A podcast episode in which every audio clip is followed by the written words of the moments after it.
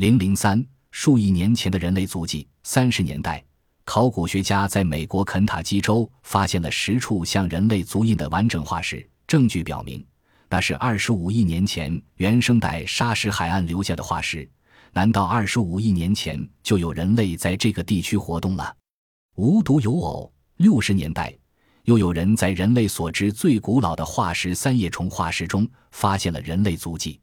发现者梅斯特说：“当时我将一片岩石敲开，吃惊地发现，在一片岩石上面有一个人的脚印，中央处踩着三叶虫，另一片也有完整的足印。三叶虫人类足印化石的发现，意味着远在恐龙时代之前的寒武纪就已经在地球上出现人类活动了。而那个时代至今已有五亿年的历史，古猿在一百万年前才进化成为人类。这脚下不小心踩上三叶虫的人。”究竟从何而来？本集播放完毕，感谢您的收听，喜欢请订阅加关注，主页有更多精彩内容。